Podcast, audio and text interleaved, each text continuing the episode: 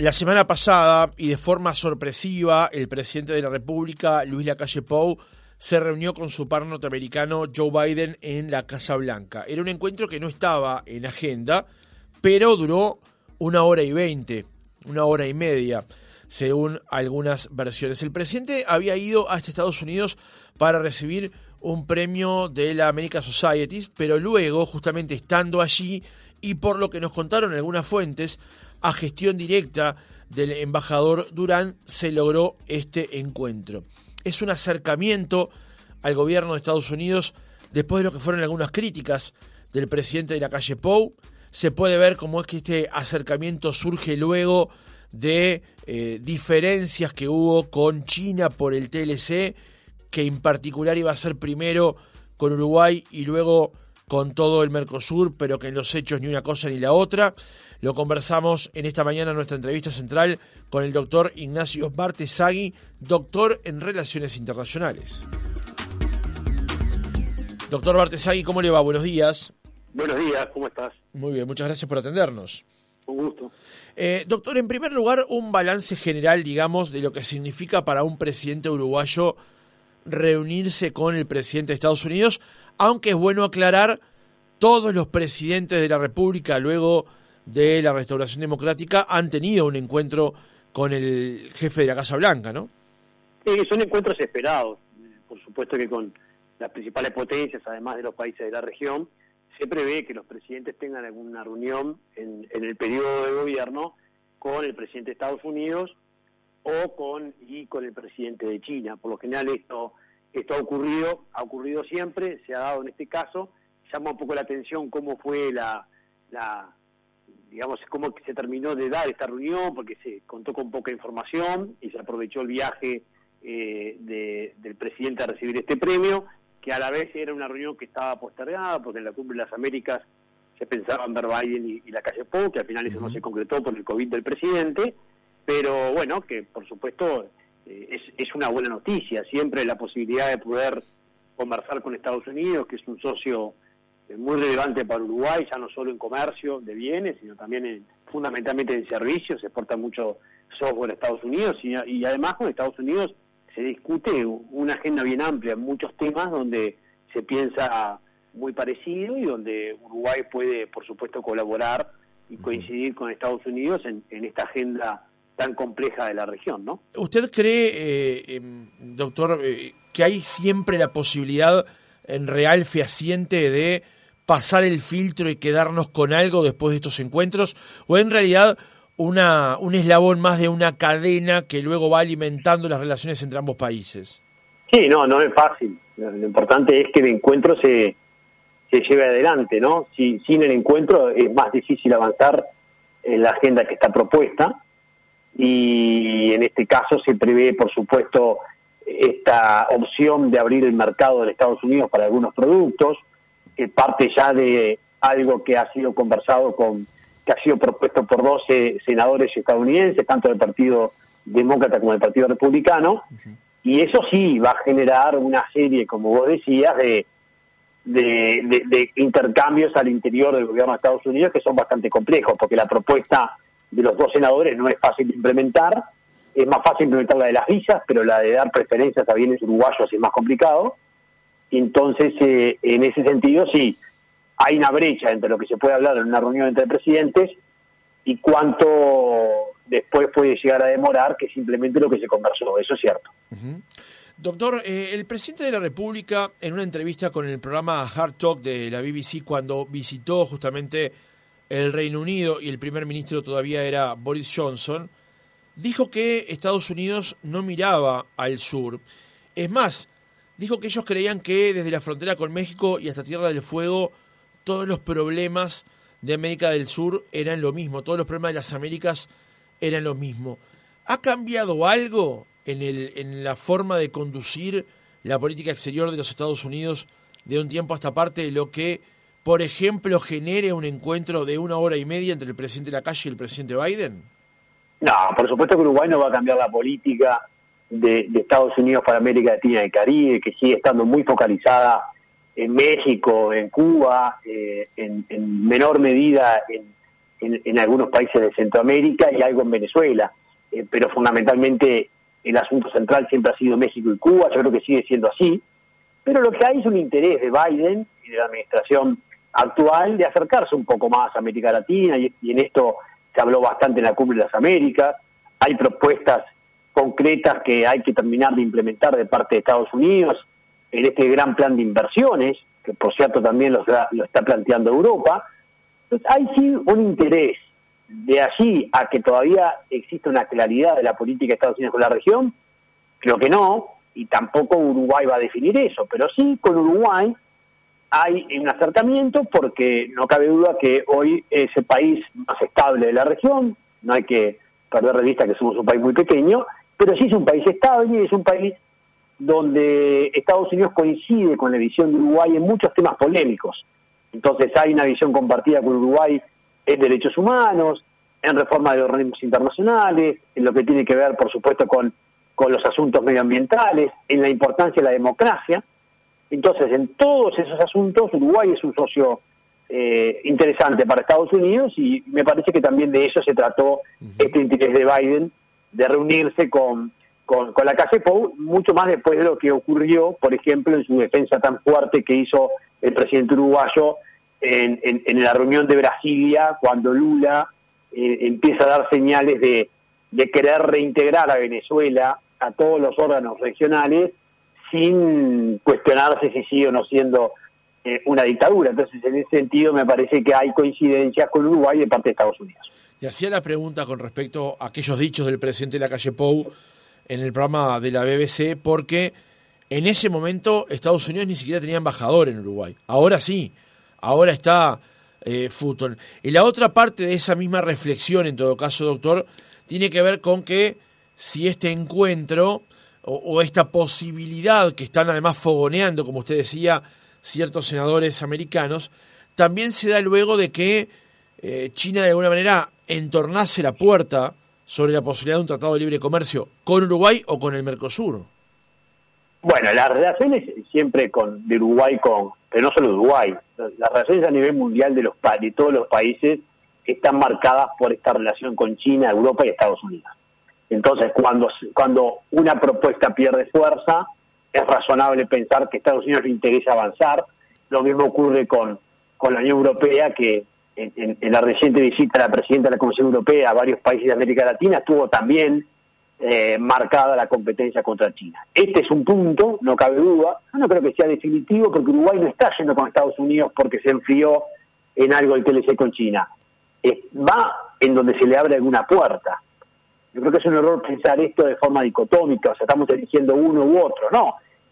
Si China necesita más tiempo, por eso que comentabas de la imposibilidad de avanzar bilateralmente de forma acelerada, porque ahora Brasil quiere ir en conjunto con el Mercosur y quedamos atados de esa definición, y Estados Unidos propone una opción para bajar aranceles, Uruguay la explora. La debe explorar y hay que hacer cautos con esto porque, insisto, es una propuesta muy compleja de implementar lo que proponen los senadores de Estados Unidos y eso es una definición que debe tomar el gobierno de Estados Unidos y después Uruguay evaluar si le sirve ese tipo de preferencia. Pero eh, esto siempre se da, la competencia en política internacional entre uno u otro se da y alguno puede aprovechar cuando cuando, cuando la relación con, con tu otra economía de competencia se enfría un poco, en este caso lo de China. Así que sí, es una lectura que es, eh, que es razonable hacerla, aunque insisto, no creo que esté eh, en el interés de Uruguay elegir entre, uno, y otro, porque vamos a ver este año seguramente la visita de la calle de Pogo a China, ¿no? Claro, claro. Me desvío un poco del tema, doctor, mínimamente, pero creo que se puede insertar bien aquí esta pregunta, y justamente teniendo en cuenta eso último que usted dice, la posibilidad del, viaje del presidente de la calle Pou a encontrarse con las máximas autoridades en China. ¿El Tratado de Libre Comercio de Uruguay con China está muerto o hay alguna posibilidad remota de que Uruguay finalmente pueda firmar ese Tratado de Libre Comercio? ¿O la, postura que asumió Brasil, nuestras pretensiones unilaterales la liquidaron? en, relaciones internacionales decir que algo está muerto o que una opción está totalmente descartada es muy difícil, porque los contextos son muy cambiantes y porque al final terminan siendo definiciones políticas las que pueden llevar a hacer algo que desde el punto de vista teórico o técnico no se puede hacer. Entonces yo creo que muerto no está, creo que es una opción que se enfrió y se enfrió razonablemente, porque si el propio Lula te dice acá Montevideo y le dice a China, que por supuesto China escucha, eh, que quiere avanzar con el Mercosur, después de cerrar el acuerdo con la Unión Europea, China lo que está ahora esperando es, díganme si vamos a avanzar o no con el Mercosur, porque no voy a avanzar con Uruguay si Lula, que es el 70% Brasil del Mercosur, me está diciendo que quiere avanzar de forma conjunta. Entonces, la pelota ahora está nuevamente del lado del Mercosur, Uruguay tiene que seguir trabajando para impulsar esta apertura de negociaciones con el Mercosur, pero sabiendo que no va a ocurrir. Entonces, por eso tiene que seguir trabajando diplomáticamente con Brasil para permitirnos abrir esta ventana eh, para poder negociar de forma acelerada con China, porque en el fondo eh, lo que hizo Lula fue una, una estrategia, decir que quiere ir con el Mercosur. En el fondo sabemos que, que Brasil y Argentina no están preparados en este momento para cerrar un TLC con China, y lo que y, esa, con esa propuesta Lula sabía que iba a demorar la decisión de Brasil de avanzar con Uruguay. Entonces, estamos en esta situación incómoda. Yo no diría que es un no, no diría que está muerto, pero diría que tanto Uruguay eh, eh como Uruguay a nivel en, tanto en China como en, los socios del Mercosur y tiene que seguir trabajando para, para lograr esta ventana de oportunidad de avanzar bilateralmente. Si no, por supuesto que no va a salir. Ahora, eh, Uruguay solo no lo va a poder firmar, lo firmaría con el Mercosur, pero a la vez el Mercosur, por ser del formato que tiene, no lo puede resolver si no es unánimemente entre los cuatro países que lo integran. Eh, es cierto, como usted dice, que en relaciones internacionales no se puede decir que algo está muerto, pero tiene cuatro patas, ladra y tiene cola, digamos. No estará muerto, pero se le parece mucho. Lo que pasa es que yo depende de, este, depende de cómo. Primero que Uruguay no puede resignarse nunca a, cerrar esa oportunidad. Porque, ¿qué pasa si Lula da la oportunidad de abrir un acuerdo marco Mercosur-China? Eh, es un acuerdo que, que, Paraguay, incluso aunque tiene relaciones con Taiwán. Por, eh, eh, ese, es, es un factor determinante, por ejemplo, ¿no?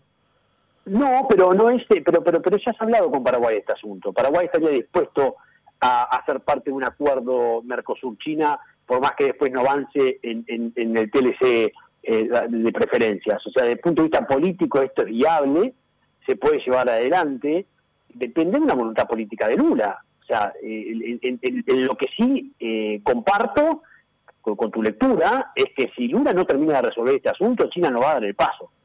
Entonces, lo que sí tiene que darse es un paso de Lula que tiene que ser o en abrir las negociaciones para un TLC, que eso aceptaría por supuesto China, pero eso, eso para mí es la opción más complicada, o Lula podría dar una señal de abrir, una, un, de firmar, de abrir un diálogo Mercosur-China, de firmar un acuerdo marco, donde allí se inserte la posibilidad de que Uruguay vaya avanzando de forma acelerada. ¿Ese mecanismo es posible? Sí. ¿Es el mecanismo que mejor le viene a China? Sí, porque China también conoce la situación de Mercosur y sabe que todavía Brasil y Argentina no están preparados para negociar este acuerdo. Pero digo, hay mecanismos. Yo no creo que sea imposible, pero por supuesto que hay que mantener activos todos los contactos diplomáticos y no hay que perder ni la fuerza ni la esperanza, porque eso es lo peor que podemos hacer, porque si no, no discutimos nada, ¿no? Volviendo al tema de, Estados Unidos, doctor Bartesagui, con respecto a, lo que tiene que ver con lo, con lo comercial, ¿nos puede decodificar qué fue esta otra propuesta que hicieron los senadores? Porque tal vez es bueno recordarle al oyente, eh, justamente casi que concomitante a la presencia del presidente de la República en Estados Unidos, que en principio era para recibir esta distinción y luego surgió el encuentro con el presidente Biden, también hubo una propuesta de tres senadores, uno de ellos, lo decíamos el otro día aquí en la radio, Tim Kaine, que fue el candidato a vicepresidente con Hillary Clinton, de eh, presentar un proyecto eh, con beneficios para Uruguay, digamos. ¿Lo podemos decodificar para nosotros? Y no te olvides que esos senadores visitaron Uruguay también, ¿no? Claro, estuvieron reunidos con la calle Nanchorena, cierto. Exacto, el tema viene ya de, un tiempo atrás. Hay dos propuestas, ¿no? La, propuesta tiene que ver con otorgar visa a, los uruguayos que van a hacer negocios en Estados Unidos, a los uruguayos que, que, eh, o estudian o hacen negocios, no, no, para toda la población, pero sí para algunos para algunos sectores de la población que van a Estados Unidos regularmente, darles visas o sea, no exigir las visas, eso es parte de, una de las propuestas, y la otra tiene que ver con incluir a Uruguay en un régimen preferencial de acceso al mercado de Estados Unidos junto con 17 países del Caribe para poder bajar los aranceles o eliminar los aranceles para algunos productos que portamos a este mercado, salvo la carne para, para, para muchos otros. Esa es la propuesta, es una propuesta, como decíamos al principio, bastante difícil de implementar porque es asimilar a Uruguay a un régimen de países que tienen un ingreso que no es el ingreso per cápita que tiene Uruguay, que tiene estructuras productivas distintas al Uruguay y que tiene una relación con Estados Unidos distinta. O sea, es una opción que encontraron los senadores para poder incluir a Uruguay en una lista que en realidad teóricamente no corresponde a esa región y a esa lista, ¿se entiende? O sea que eh, eh, es, es una es casi una un, camino jurídico que encontraron porque teóricamente Estados Unidos la única forma que, puede eh, tener preferencias para Uruguay es hacer un acuerdo comercial. Como un acuerdo comercial no está en la agenda y como otros regímenes excepcionales tampoco se pueden aplicar porque Uruguay ya es un país de renta media alta, de acuerdo Banco Mundial, ya perdió esas preferencias, ahora los senadores quieren volver para atrás e incluir a Uruguay en un régimen que no le correspondería en términos de sus ingresos actuales. Por eso decíamos que era bastante complicado de implementar. Entonces, esa es la, propuesta más polémica y esa es la propuesta que, a ver, que le puede vivir a Uruguay porque baja los aranceles, sí, pero que es de difícil implementación, por lo que estamos comentando también. Claro. Eh, hay muchos que han comentado justamente eso mismo que dice usted, doctor Bartesay, sobre lo complejo que sería recorrer el camino que han planteado estos legisladores. Y hay quienes plantean, bueno, ya tenemos un tratado con Estados Unidos que es el TIFA, profundicemos eso por allí. En su opinión profesional, ¿qué preferiría? ¿Recorrer este camino, aunque esté empedrado, este acuerdo preferencial que se propone, o profundizar lo ya firmado en el TIFA? Lo que yo siempre prefiero es firmar un TLC, lo que pasa es que eso no está en opción. No, claro. ¿Por qué? Porque Estados Unidos no tiene en ese momento, en este momento en su menú los TLCs y porque además volveríamos a discutir lo mismo que estamos discutiendo recién con China respecto al Mercosur. Entonces ahí tenemos un problema. La opción del TIFA se puede profundizar, sí, pero la opción del TIFA no da preferencias arancelarias. El TIFA no es un acuerdo comercial, es un acuerdo que no permite otorgar preferencias arancelarias, sino accesos de otro tipo, como por ejemplo sanitarios y sanitarios. Entonces, en el marco del, del TIFA no se puede llevar adelante lo mismo que se puede en el marco de lo que están proponiendo los senadores. Entonces, yo no es que prefiera una cosa o la otra, es que no hay opciones tampoco. Digo, al final no es el mejor camino lo que, el que proponen los senadores. Para mí no es el mejor camino. Para mí no justifica que Uruguay esté en esa lista. Para mí eso puede tener algunas implicancias desde el punto de vista jurídico, de imagen y, estrategia para Uruguay en el mundo. Pero también, si tu objetivo es abrir mercados y bajar los aranceles, hoy esa es la única opción disponible. Es una definición que tiene que tomar el gobierno uruguayo. Por eso digo, no es solo una opción que manejen los senadores estadounidenses, que presenten estos senadores la propuesta y que el gobierno eventualmente de Biden, de acuerdo a lo que conversaron con la calle Pau en la reunión de la semana pasada, se pueda llevar adelante. Creo que también debe ser un análisis que haga Uruguay, de aceptar o no ingresar en esa lista que tiene sus, implicancias. Pero, pero la, de las tres opciones que manejaste, manejaste dos, perdón, entre el TIFA y esta, la única opción para bajar aranceles es esta última, la de los senadores, porque tampoco está la del TLC. Entonces, eh, de las opciones que hay disponibles, esta es la única. Ahora, me parece que con mucha cautela y con tranquilidad hay que analizar todos estos temas que acabamos de conversar. Em, ¿Usted cree, doctor Bartesay, que este tema pudo haber estado dentro del encuentro entre el presidente Biden y el presidente de la calle Pau? Se lo pregunto porque el presidente hasta ahora, desde que volvió del tema, ha hablado poco y además no hubo cobertura periodística uruguaya en ese encuentro, por lo cual eh, hoy por hoy, digamos, no podemos saber mucho después de pasar las arandas sobre el tema, qué es lo que ocurrió en ese encuentro. No, no me cabe duda que esto, que esto estuvo, eh, en términos generales, alguna declaración eh, de, de, delegado va en línea con que el tema este estuvo arriba de la mesa, es normal que esté, eh, y, bueno, y, la, supuesta reacción del presidente de Estados Unidos fue que va a hacer todo lo posible para mejorar su relación comercial con Uruguay.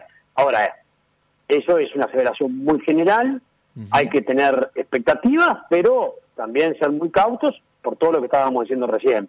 eh, una definición del gobierno de Estados Unidos y voluntad política del gobierno de Estados Unidos es necesario para llevar adelante esto, por supuesto, pero igual eh, podrían existir algún, algún hasta jurídico que impida esta posibilidad. Por lo tanto, yo creo que este tema estuvo arriba de la mesa, el tema de la preocupación de la política exterior de Lula seguramente también, la importancia de cómo manejar la crisis en Venezuela también, eh, y muchos otros asuntos en los cuales no cabe duda que, bueno, algunos de los temas manejados en la Cumbre de las Américas donde Estados Unidos tiene una propuesta específica en, inversiones en sectores estratégicos en, en, América Latina, pero que algunos de ellos coinciden claramente con, con los que Uruguay quiere implementar, como por ejemplo hidrógeno verde. Entonces hay, me parece que muchas coincidencias y seguramente todos estos temas en una charla de más de una hora eh, deben, deben haber estado arriba de la mesa, pero como decís, no lo podemos confirmar porque los comunicados de ambos eh, gobiernos han sido bastante escuetos y no se ha hablado mucho más de, del contenido. Doctor, le cambio de tema, digamos de alguna manera, para plantearle lo que ocurrió justamente en Brasilia cuando Lula organizó esa especie de retiro este, eh, presidencial, donde fueron convocados muchos presidentes de América del Sur. Se dio esa situación muy particular con respecto a que el discurso en vivo, el único que escuchamos fue el de Lula Después el de la calle Pop, porque él mismo se grabó con su teléfono, digamos. Lo hizo a través de, Instagram. Eh, ¿qué, ¿qué, valoración hace de ese encuentro? ¿Qué, resultado puede este, observar de ese encuentro convocado por Lula? Ah, primero, un fracaso. Un fracaso importantísimo del presidente Lula, que lanza eh, una propuesta de relanzamiento, digamos, de la UNASUR y termina eh, entrando en una cumbre que fue polémica, ya no solo por lo que decías de la no transmisión de los discursos, transmitiendo solo el, de, del presidente Lula y no el de los otros presidentes, con esa reunión previa a la cumbre con el presidente Maduro, eh, diciendo realmente o transmitiendo alguna visión muy polémica respecto a esto de que se está generando una especie de no de de relato con lo que ocurre en Venezuela. la narrativa fue la palabra que se usó. Narrativa y, bueno, no, no es una narrativa lo que ocurre en Venezuela. Organismos internacionales han confirmado claramente la violación de derechos humanos en Venezuela. Hay una claridad absoluta en cuanto a que no están, digamos, las instituciones democráticas funcionando. Entonces, ya decir que eso es una narrativa es, es una visión muy compleja desde el punto de vista de Lula que después recibió la respuesta ya no solo del presidente de la calle Pou, sino también de Boric del presidente chileno, poniendo arriba de la mesa de que esto no se trata de izquierdas o de derechas, se trata de eh, ser justos en cuanto a una realidad que atraviesa el, continente. Entonces, en ese sentido, es muy grave lo que ha ocurrido. Me parece que Lula está, tiene una política estilo muy errática, muy cambiante, con muchos errores, ya no solo a nivel regional, sino a nivel internacional. Recientemente acaba de dar declaraciones muy polémicas sobre Nicaragua, entonces vemos a un Lula que, no está favoreciendo los consensos a nivel regional.